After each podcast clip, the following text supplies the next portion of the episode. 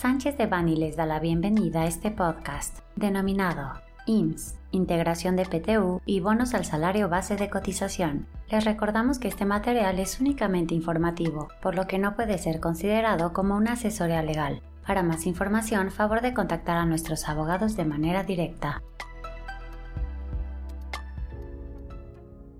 El 7 de julio de 2023 se publicó en el Diario Oficial de la Federación el acuerdo y su anexo único, mediante el cual se aprobó el criterio para integrar al salario base de cotización los pagos que exceden el monto máximo de la participación de los trabajadores en las utilidades de las empresas y los pagos realizados por concepto de bono de productividad.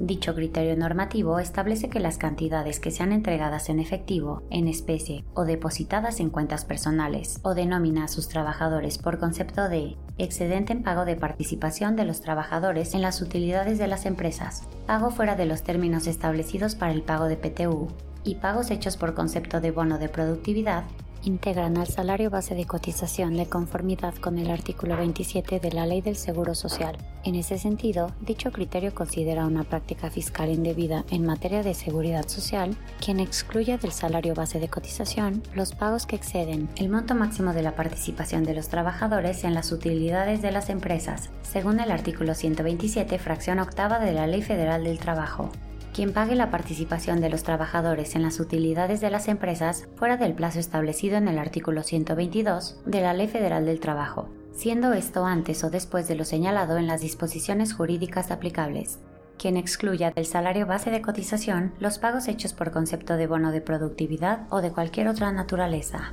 quien asesore, aconseje, preste servicios o participe en la realización o implementación de las prácticas antes señaladas, todo contador público autorizado que emita una opinión de cumplimiento limpia y sin salvedades en el dictamen en materia de seguridad social de patrones que incurran en cualquiera de las conductas mencionadas. Es importante revisar en cada empresa el procedimiento para determinar y pagar el PTU, a efecto de cumplir con las disposiciones aplicables en materia laboral, de seguridad social y fiscal. Por otro lado, deberá revisarse los acuerdos escritos o verbales en la contratación colectiva relativo al PTU para determinar posibles efectos de integración tanto al salario base de cotización como al salario integrado para el cálculo de indemnizaciones así como evitar que en el futuro una autoridad determine que la empresa no realizó el pago de utilidades por no cumplir con las reglas establecidas para estos pagos. El equipo de profesionales de los grupos de práctica fiscal y laboral, seguridad social y migratorio de Sánchez de Bani cuentan con el conocimiento y experiencia para analizar la correcta determinación y pago del PTU, así como la integración del salario base de cotización de los trabajadores, a efecto de evitar contingencias.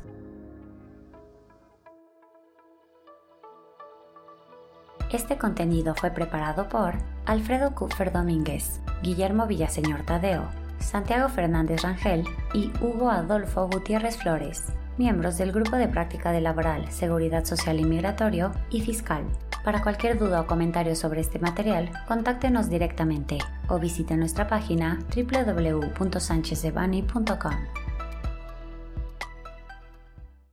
Salvo especificación en contrario, los usuarios del presente podcast podrán guardar y utilizar la información aquí contenida únicamente para uso educativo, personal y no comercial. Por lo tanto, queda prohibida su reproducción para cualquier otro medio, incluyendo pero sin limitar el copiar, retransmitir o editar sin el previo consentimiento de Sánchez de Bani S. Berry,